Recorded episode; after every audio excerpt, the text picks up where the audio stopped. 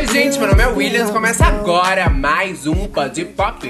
Olá, gente, meu nome é Igor e Oscar, Oscar, hahaha, vem pra cá que eu vou te pegar. E hoje nós sabe sobre o quê? Hoje nós vamos falar de dois filmes que estão na lista dos indicados a melhor filme Já do Oscar já 2019. aconteceu o Oscar, já. Que foram indicados. Talvez, gente, um desses filmes ganharam, tá? Que é Roma, de Alfonso Cuarón e Nasce uma Estrela, de Bradley Cooper. Exatamente, estamos gravando antes do Oscar, então por isso que a gente falou isso. Tomara que Roma ganhe, porque aí a gente consegue ficar no meu urinho. Mas antes, Robert, Mas deu só os recadinhos rápidos. recadinhos rápidos pra falar que é, para você que provavelmente a gente já divulgou no outro, no outro podcast, mas a gente tá com um negócio novo no nosso site chamado Pod Pop Updates. Isso, a gente tá com um negócio novo no nosso Não, site. Toda sexta-feira tem os updates das notícias da semana, né? Pra você que não, que não sabe, a gente tá copiando um pouquinho o seu Omelete e as outras coisas. Não, e todo site de entretenimento faz um resumão. Mas a gente faz só. A maioria, a gente não dá notícia todo dia só. É, porque a gente não tem equipe pra isso, né? Então mesmo? acabou o Pod Pop News no YouTube, acabou. E agora vai virar o Pod Pop Update todo final de semana, toda sexta-feira tem lá as no- principais notícias da semana. E aí a gente ao longo da semana vai fazendo a curadoria das notícias que a gente acha mais legal e tal. Coloca lá e aproveita e lembra vocês de todos os podcasts que a gente tem. Pra você que tá ouvindo a gente pelo Spotify, a gente tem um site que acabou de falar, podpop.com.br. Temos também o nosso Facebook, facebook.com barra mundo podpop, nosso Instagram, arroba podpop, underline, e o nosso canal no YouTube chamado Podpop, youtube.com barra podpop, ou você pode pesquisar também Podpop lá no YouTube que você acha a gente. Primeiro resultado, exatamente. Lembrando que o nosso perfil no Instagram tem trechos dos nossos conteúdos, de todos os conteúdos, viu? Dos textos que vão às terças-feiras, dos podcasts que vão às quartas, dos vídeos que vão, que vão às quintas, e a gente tem um lembrete lá no Stories do nosso Pod Pop Updates. E claro, antes, agora, como a gente sempre faz no nosso podcast, antes de começar o podcast, vamos ler alguns comentários no nosso canal youtube.com barra podpop e também do nosso e-mail contato arroba podpop.com.br. Tem um e-mailzinho, Glauber, que a gente não leu faz um tempo, que a nossa amiga Tati mandou. Exatamente, Tatiane Duarte, um beijo pra você que está nos ouvindo, obrigado pelo seu e-mail. E a Tati, ela mandou um e-mail pra gente sobre o podcast de Bird Box. E aí ela falou que na, na interpretação dela, ela vê os monstros como a depressão, né? Que foi realmente que a Sandra Bullock falou em algumas entrevistas, que o,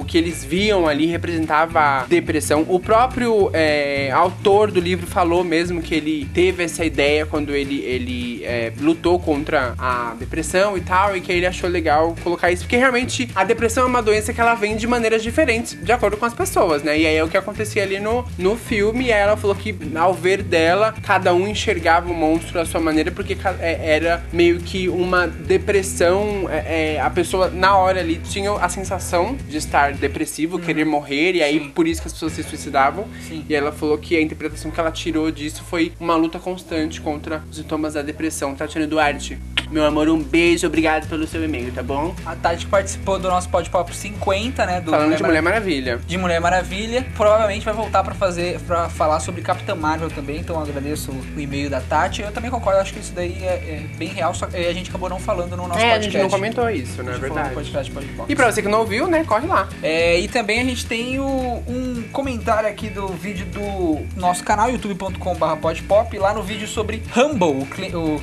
o clipe do Kendrick Lamar. Opa, fiz o barulho do celular. Um, o clipe sobre do Kendrick, do Kendrick Lamar, que a gente falou, entende, mostrando um pouco as simbologias. E o Christian, underline, Christian Kenny, underline de novo, é, comentou assim: Caralho, como esse canal ainda não tem pelo menos 250 mil inscritos? O formato do vídeo é muito bom e a edição também é incrível. Muito sucesso, cara, pois esse trabalho ficou incrível. Espero que seu canal cresça muito. Esse é o primeiro vídeo que vejo e eu já achei incrível. Muito sucesso, cara. Muito obrigado. Obrigado, obrigado.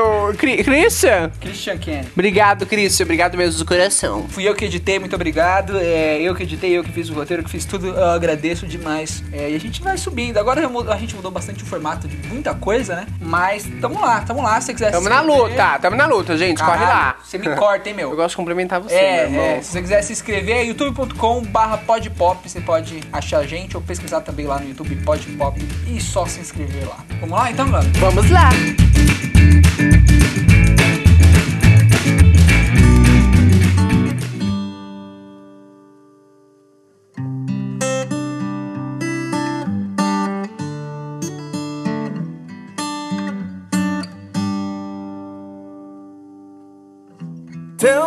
Bom, é, este podcast estreia o nosso mais novo quadro. Dois. Dois em um. Dois em um! Nosso mais novo quadro aqui do Pod Pop, que a gente vai sempre falar de duas produções em um único podcast. Exatamente. Porque a gente achou que a gente poderia dividir essas duas. A gente teve ideia porque a gente queria fazer um Pod Pop Pills do, do Stars Born. Mas também de Roma, né? Exatamente. Aí a gente viu que dava pra fazer um falando dos dois. Aí a gente viu que, que dava pra fazer um falando dos dois, então vamos fazer agora. Sempre que tiver uns filmezinhos que a gente achar que pode falar um pouco mais e os dois se complementam, a gente pode falar sobre. É, e lembrando que a gente não tá comparando as produções, viu? A gente É. só vai comentar sobre dois filmes E diferentes. tudo com spoilers sem spoilers dos dois. É? É isso aí, galera. Novo formato, novas regras. vamos lá, então vamos começar falando de Stars Born, né? Sim, Stars- nasce uma estrela aqui no Brasil. Exato. Nasce uma estrela que é dirigido pelo Bradley Cooper e tem ele como ator principal e também a Lady Gaga como atriz principal também. Lembrando que é, Nasce uma Estrela, esse, essa já é a quinta versão que tá indo pro cinema. A gente já teve versões com Judy Garland, já teve versões com Barbara Spra- Streisand. Ninguém conhece. Judy Garland, gente, Mágico de Oz, pelo amor de Deus, é a menininha principal, por favor. Então é, é, Judy é mais Judy, J-U-D-Y, Garland. Judy Garland. Você tem certeza? A Bacelet. Não grita caralho. Continua. E aí a gente. é, esse já é, né, o, o quinto reboot, re- remake que eles fazem. E é sempre a história de uma mulher, de uma menina que tá se encontrando ali artisticamente, que tem uma voz linda, que canta bem. E aí um cara que é mais famoso do que ela dá uma chance pra ela e ela consegue encontrar o estrelato. Exatamente. É, e o filme é bem bacana, é a primeira vez que o Bradley Cooper começou a dirigir, né? Dirige um filme. É, ele falou que escolheu muito esse filme porque ele tinha uma conexão muito é, sentimental com esse filme. Ele já tinha se metido um pouco nessa parte de por trás das câmeras, já no filme do, do American Sniper, né? O Sniper americano, que foi dirigido pelo Clint Eastwood. É, ele foi produtor desse filme, ele chamou Steven Spielberg pra dirigir, só que Steven Spielberg não quis, né? Não deu pra ele dirigir. E agora ele tá começando como direção e já tá começando muito bem porque ele tá concorrendo, concorreu vários prêmios, concorreu a SEG, concorreu a BAFTA e provavelmente a gente não sabe ainda que a gente tá gravando antes. Pode ter ganho o Oscar de melhor música original, mas ele concorreu, eu acho que ele vai perder o Oscar de Melhor ator? Acho tá que ele muito perde. estranho, muita máquina do tempo. A gente tá falando É, do passado, gente, o negócio já, já aconteceu. sabe quem ganhou, mas a gente tá aqui ainda no passado. Exatamente, é, mas provavelmente o Bradley Cooper perdeu o Oscar de melhor ator, mas concorreu e vale muito a pena porque, mano, ele, ele, ele mereceu o, concorrer ao Oscar, mereceu Sim, ele como ator, eu acho que até a, a indicação dele como diretor foi negligenciada. Ele Sim. merecia uma indicação Sim. como diretor, ele foi um, um diretor ótimo. Mas E acho a- que eles não daram por ele ser o primeiro, por ser o primeiro filme. Sim, é bem, é bem provável. Mas a grande coincidência é que o American Sniper de 2014, né? Ele foi. O Bradley Cooper foi protagonista, dirigido, e na época ele também foi indicado como melhor ator por,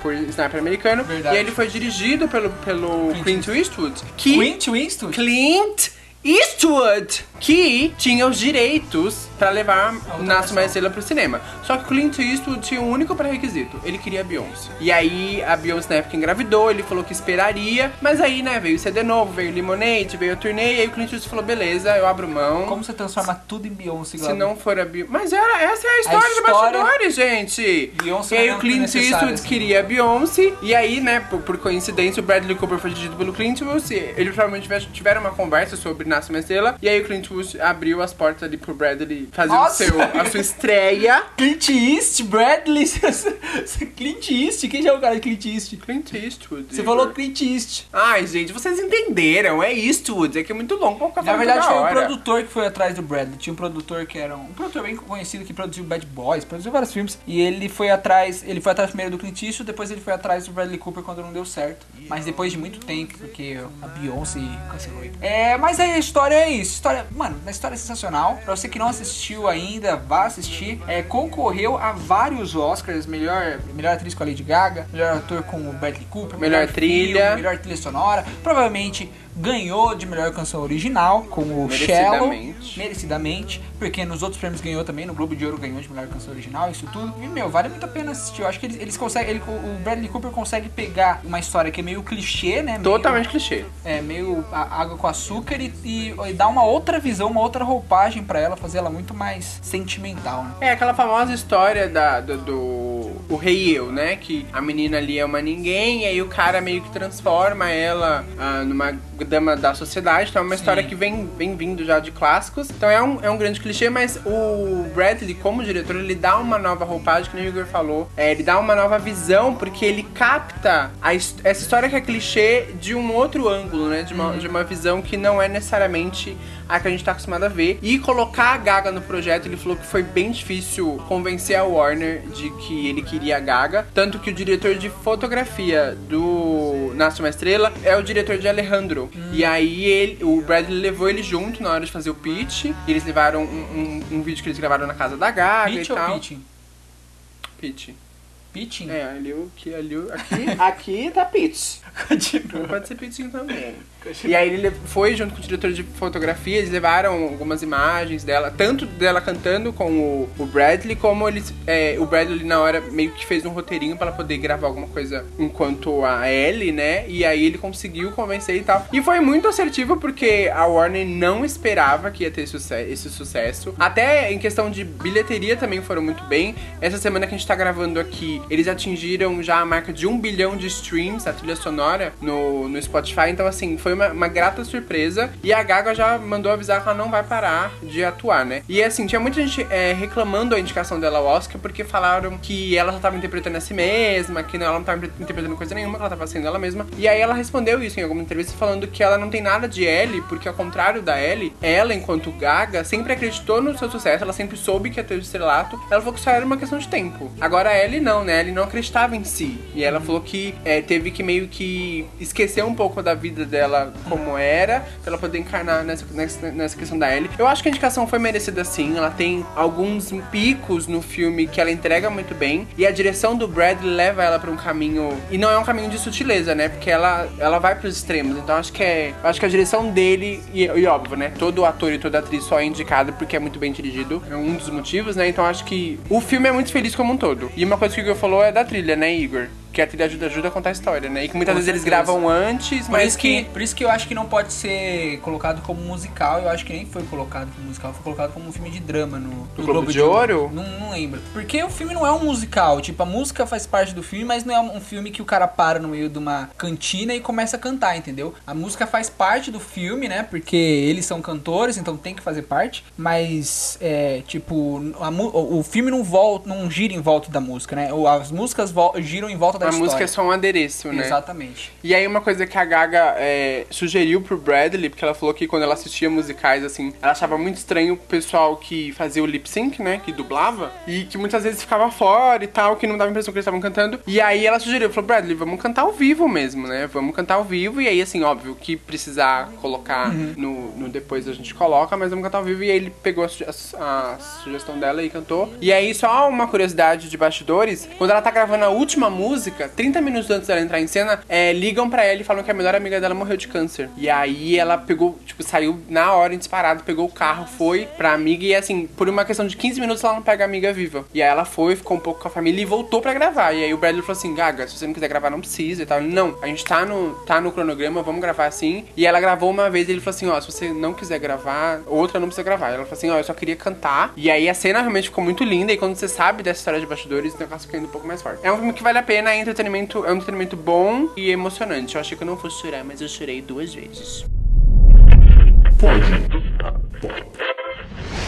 Bem, agora vamos falar de Roma. O Glauber já falou muito de Nasce uma Estrela. É, Roma, o filme dirigido pelo Afonso Cuarón, escrito pelo Afonso Cuarón, direção de fotografia de Afonso Cuarón, tudo de Afonso Cuarón. Conta a história da, da infância do Afonso Cuarón, né? Ele fala que, que 90% das imagens passam nesse filme são imagens que ele tirou da memória mesmo. Por isso que ele escreveu e fez tudo. O filme conta a história da Cleo, que é uma empregada, e conta também a história dessa, da família que para quem ela trabalha, né? E vai contando a jornada da, da Cleo e a jornada da mãe da família também. As duas mulheres e mostrando meio os opostos, né? Porque a família tem mais dinheiro, a Cleo não tem tanto dinheiro. E também mostrando, eh, se ambientando muito no como era o, o México naquela época, que tava uma época de revolução estudantil, esses bagulhos. E era uma época meio ditatorial, né? Exatamente. Então é um filme bem, é bem emotivo e bem. Você você percebe que é um filme bem próximo do diretor, porque parece que ele faz com todo cuidado o Quaron para ele contar exatamente a história que ele quer contar e do jeito que ele quer contar. Tanto que ele dirigiu, escreveu e fez várias coisas no filme. Filme, é, 70% do, dos objetos da casa são da, realmente da casa que ele morava, e o lugar onde eles gravavam é realmente a casa onde ele morou quando ele era criança, e ele fez um cast parecido com as, com as familiares dele e com a empregada dele, para ficar realmente igual. Então você percebe que o filme é bem íntimo mesmo. E é legal porque é um filme que você tem um, um custo relativamente mediano de produção, porque ali no elenco todo ele só tinha uma atriz profissional, que tipo era formada em atuação mesmo, que é a que faz o papel da mãe, que inclusive tá sendo indicada, né? Foi indicada, agora que a gente tá antes do Oscar, a melhor atriz coadjuvante. E aí ela era a única atriz mesmo, atriz, porque a protagonista que faz o papel da Cleo não é atriz profissional, ela é uma professora, né? Lá no México. E o que é muito legal é E que. a gente não sabe se ela ganhou também a aí a gente ainda coadjuvante. não sabe, exatamente. Nem a coadjuvante, nem a coadjuvante. Espero ter ganhado. Mas o filme acho que já ganhou, porque o que é o bacana do filme é que ele é todo em, pre- em preto e branco e ele não é um filme para qualquer espectador. Ele é um Sim. filme mais lento. Ele é um filme que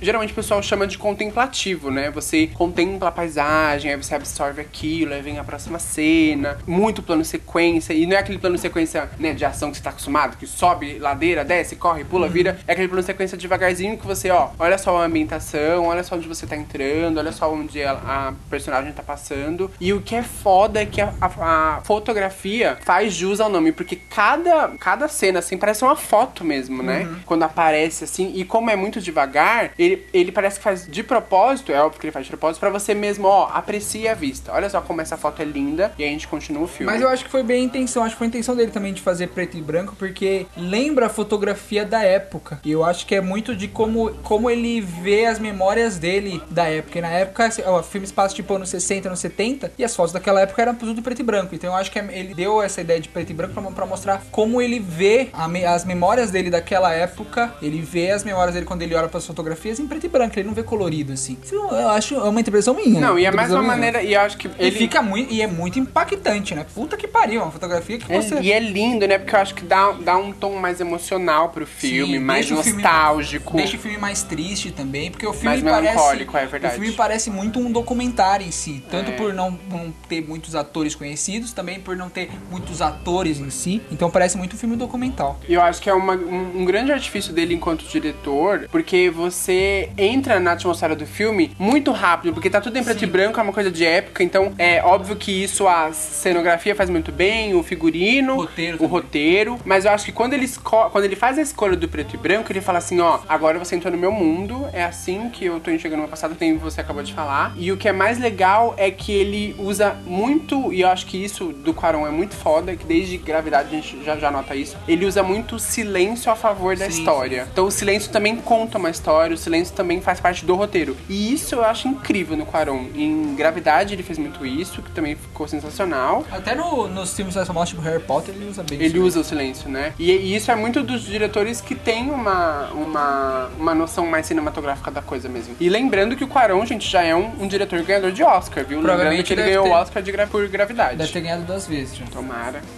E ele conta a história da, da Cleo porque ele fala em entrevistas que a Cleo foi como se fosse a segunda mãe dele, né? Porque ele fala, ah, numa época que tem muitas empregadas e tal trabalhando, a gente acaba passando mais tempo com a empregada do que com a nossa mãe biológica. E essa empregada acaba se tornando a nossa mãe. Tanto que ele fala que ele fez esse, fi esse filme pra mãe dele, a segunda mãe dele, né? Que é a, a Cleo, que é conhecida, na verdade, como Libo, né? É, o nome da empregada é Libória, né? Ela já é uma senhorinha hoje, ainda tá viva e tal. Em alguma, na entrevista que a gente viu, ele tirou uma foto com ela. É muito bonito, assim. E parece que a relação deles é muito bonita. Essa sensibilidade dele de mostrar a empregada muito mais como isso, ele vai mostrando ao longo do filme, porque em vários momentos ela faz a, a menina dormir, tipo, ah, eu te amo, eu também te amo. É recíproco, né? Uma relação tão Mesmo você não- natural. Mesmo você não tendo assistido o filme inteiro. Ai, gente, muito parado.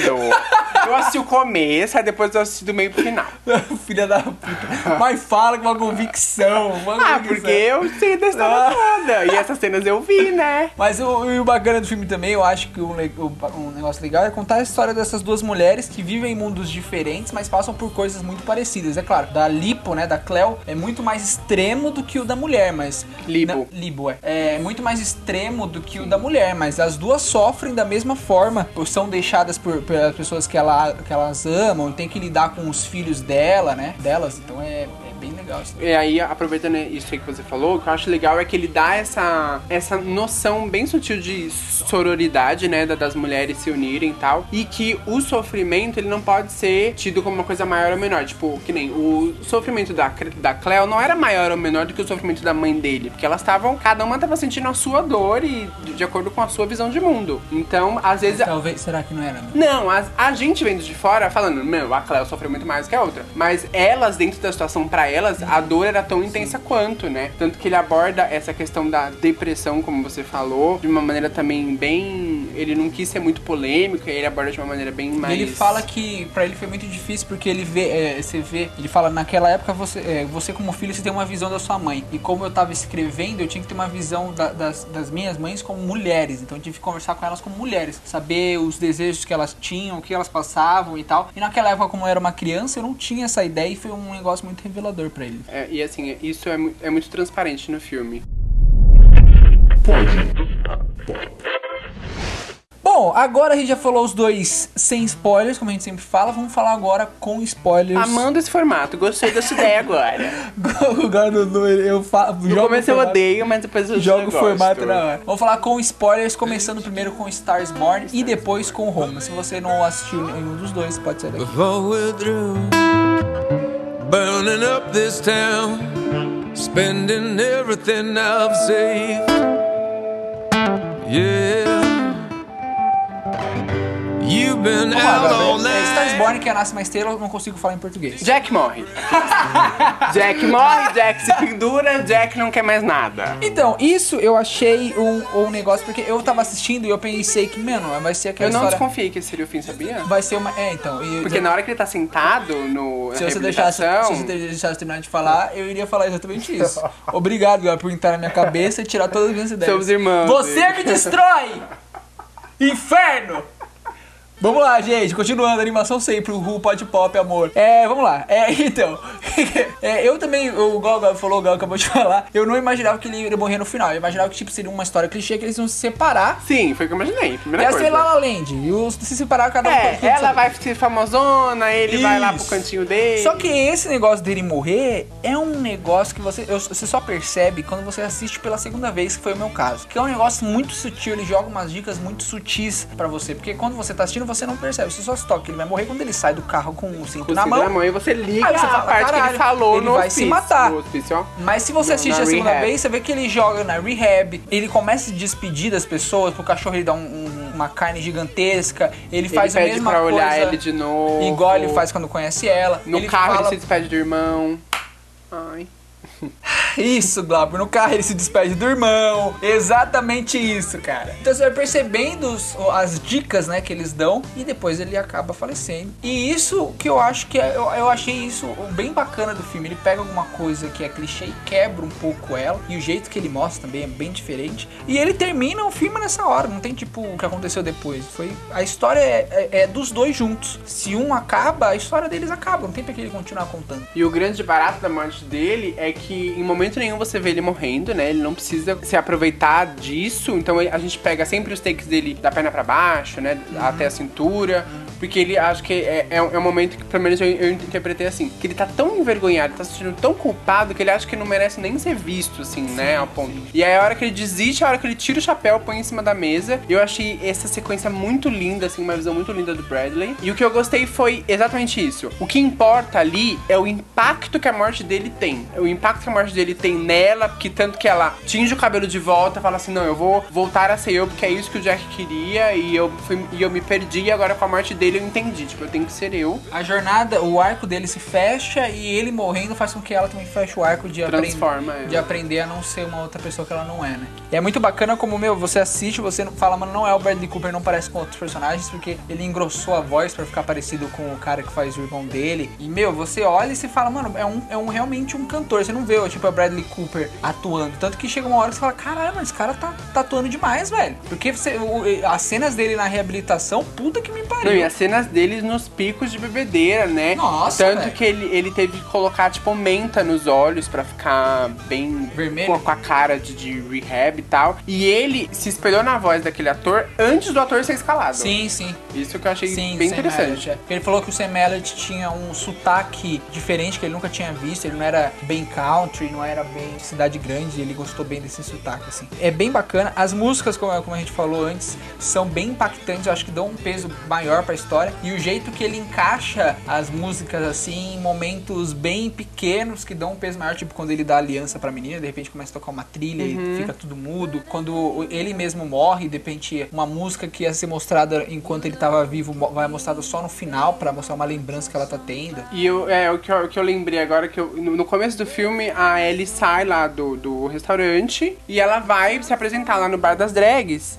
E aí ela canta aquela música. Aquela música foi é um pedacinho de Over the Rainbow, que a Judy Garland cantou no Mágico de Oz. E aí era justamente o momento que ela tá no tijolo de. de- na estrada de tijolos amarelos, indo encontrar o Wizard pra, pra realizar o sonho. O, o E é- mágico. né? Exato, o mágico. Ó, o Wizard, a louca. O, o mágico. E aí ele usa isso como homenagem a Judy Garland, né? Que fez. Que o papel mais icônico da carreira dela foi esse. E aí o momento que a Lady Gaga tá passando, ela passa por um lugar com tijolinhos. E é meio que é, a, a mensagem que ele, que ele queria passar, né? Que ali é, é o momento que ela tá indo em direção a realizar o sonho dela. Por isso que ela canta aquela música que é Over the Rainbow. Eu achei isso bem, bem bacana. Fotografia é foda, como a gente já tinha falado, o jeito que ele mostra os shows, é, ele não mostra do, da visão do pessoal de baixo, ele mostra da visão dos cantores, porque a gente tá vendo a história dos cantores, não tem pra quem ficar mostrando A gente assistir eles como espectador, né? Exatamente, o diferente, sei lá, de Bohemian Rhapsody, que mostra como espectador. Eu acho uma maneira muito diferente, assim, de gravar. Eles gravaram realmente em shows de verdade, dá um outro tchan. E ele sempre faz uns planos bem próximos, com bastante flare, assim, pare Muito parece... flare. Parece que eles estão, tipo,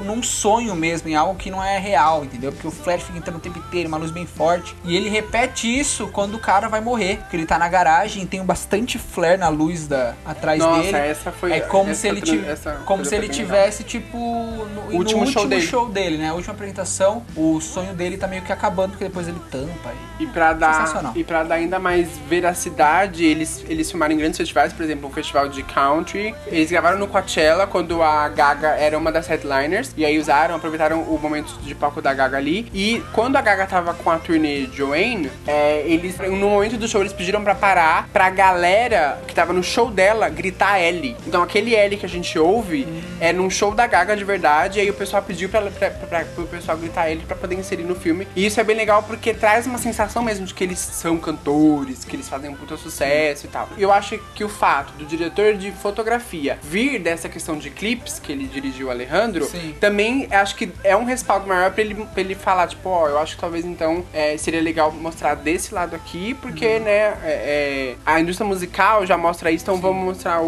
o coisa. E uma coisa que o Bradley Cooper falou, que é a escolha dele de não mostrar a transição, né? Tipo, ah, agora a Ellie tá famosinha, famosona, Sim. famosa, fodona. Ele falou que quis mostrar ela direto no SNL, porque ele falou que o SNL é um carimbo de que a- o cantor já atingiu um, já atingiu um nível de, de fama grande. Então ele falou que já queria começar a Ellie com o SNL por causa disso. E falando nisso, o que, eu acho, o que eu achei muito bacana enquanto eu tava assistindo o filme, e o filme tocando pela segunda vez, porque é, ele. Você, eu fui assistindo e falei assim: ah, vai ser tipo. O pessoal tá falando que é um filme bem clichê, vai ser que nem um filme, um- os outros filmes. Então, tipo, ele vai ficar com ciúmes dela e vai falar: meu, você não tá sendo você mesma. boicotar, né? Mas ele, ele mostra um outro lado, que tipo, meu, ele sente ciúmes, mas ao mesmo tempo ele tá lá pra apoiar ela, mesmo ele sentindo ciúmes, mesmo ele não concordando com ela ter que colocar peruca rosa, é, é, peruca rosa, ó, pintar, Pintar. o cabelo, porque, meu, ela pinta o cabelo, coloca um vestido que ela nunca usou na vida, e mesmo assim ele chama ela pra fora e fala assim, ó, canta do seu jeito, ele não fala, meu, o que, que você tá fazendo, não treta com ela, ele só treta depois que ele tá bêbado, mas é uma outra maneira de mostrar uma relação pra, pra gente ver como realmente eles eram feitos um pro outro, né, mesmo ele, o, mesmo ele não gostando, ele tava ali pra ela, ele tava ali pra apoiar ela, ele era o braço É, direito. porque eu acho que a visão foda é que ele não, não é uma inveja do tipo, ah, ela tá ficando famosa e eu tô ficando menos famoso cada vez mais. A putidão dele, ele fica puto porque ele fala, quem eu tô vendo de estrela é essa mulher que compõe, que pega um violão, que pega um piano e tal. Você tá mostrando uma pessoa que você não é. Então, tipo, a, a pessoa que eu amo, que eu acho que pode fazer sucesso, que merece o sucesso, você não tá mostrando. E aí ele fica puto. Não, então, eu tô reforçando, gente. Ai, não sabe de Tudo nada. que eu falo se repete. Roma, com spoilers mais ou menos, porque o Glauber não assistiu o meio. Eu assisti todo o meio, assisti o filme inteiro, o Glauber só assistiu o começo e o final. Não, metade pro fim, vai. É, não, é o final aquilo lá. O filme tem 2 Terceiro horas ato, e 15. Você, primeiro ato, você assistiu terceiro 30 ato. minutos, cara. 2 horas e 15, você assistiu 30 Igor, eu minutos. assisti o começo e o final. Igor já O tá começo assistiu já cinco sabia minutos tudo do que que começo. acontecendo, Ah, vai gente. tomar no meio do teu O pai é um filho da puta, deixa todo mundo pra trás. Nossa, que bafo desgraçado.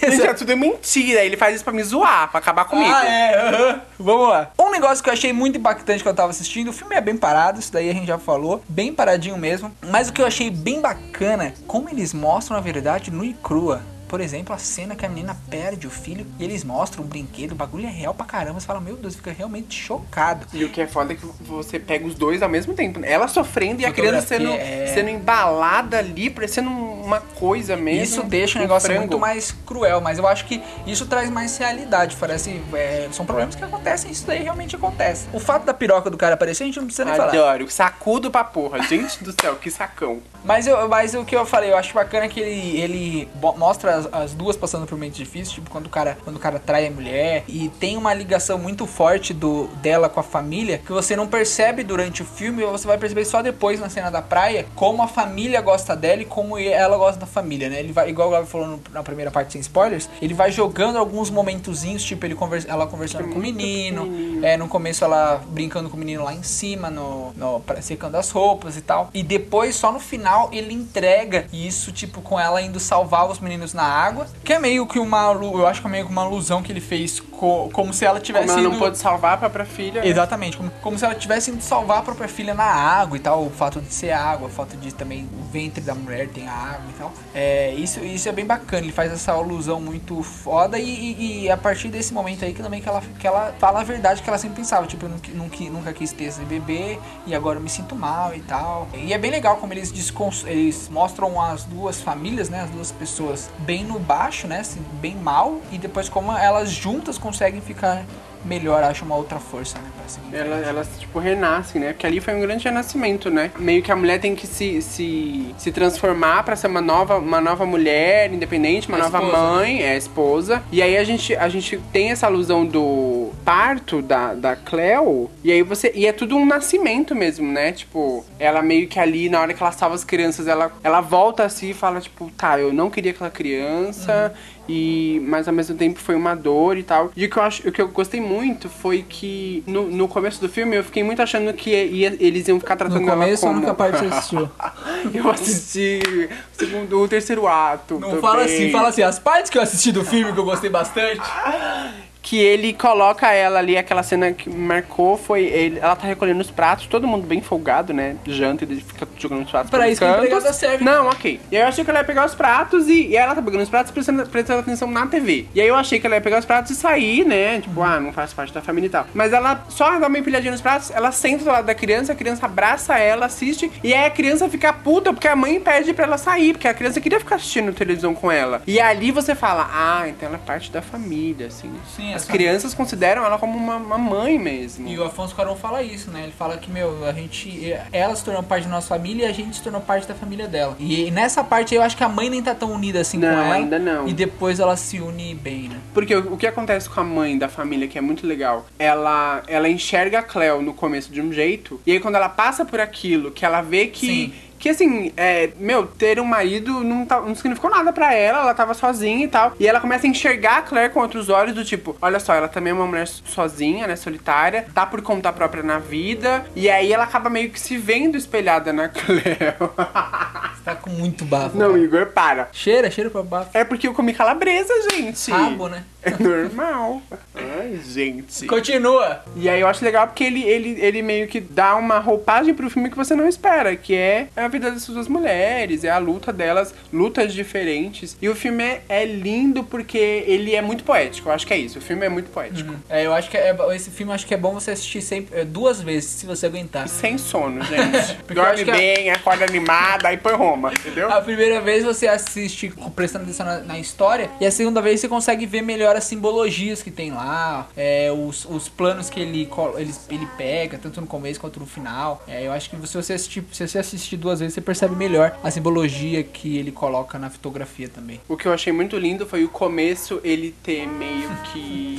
Eu acho, eu acho Ai, já assistiu o começo e o final. O que eu achei lindo foi o começo quando ele tá colocando os créditos. E ele- o final também Ele faz uma reprodução da praia, que ela tá lavando o quintal. Sim. E aí a onda va- va- vai chegando, né? Toda Sim. vez a onda passa quando ela joga o balde, assim. E é legal porque no final ele traz a praia, meio que a praia de volta, né? Aquela ali era- era a única. Olha eu já pensando. Aquela ali era a única praia que ela tinha acesso naquele momento e depois ela vai pra praia de verdade. E você vê como é muito maior a segunda praia, né? A segunda Ai, praia é muito maior porque ela tem um amor maior ao redor dela. Isso que ela Gente, filme é lindo. A gente tá criando chorar. Mas, gente, ó, não, é sério, gente. Cinema é pra isso mesmo. Pra você ir lá, Tá viajar, bom. né? Interpretar, sonhar. Obrigado, Quaron. Beijos.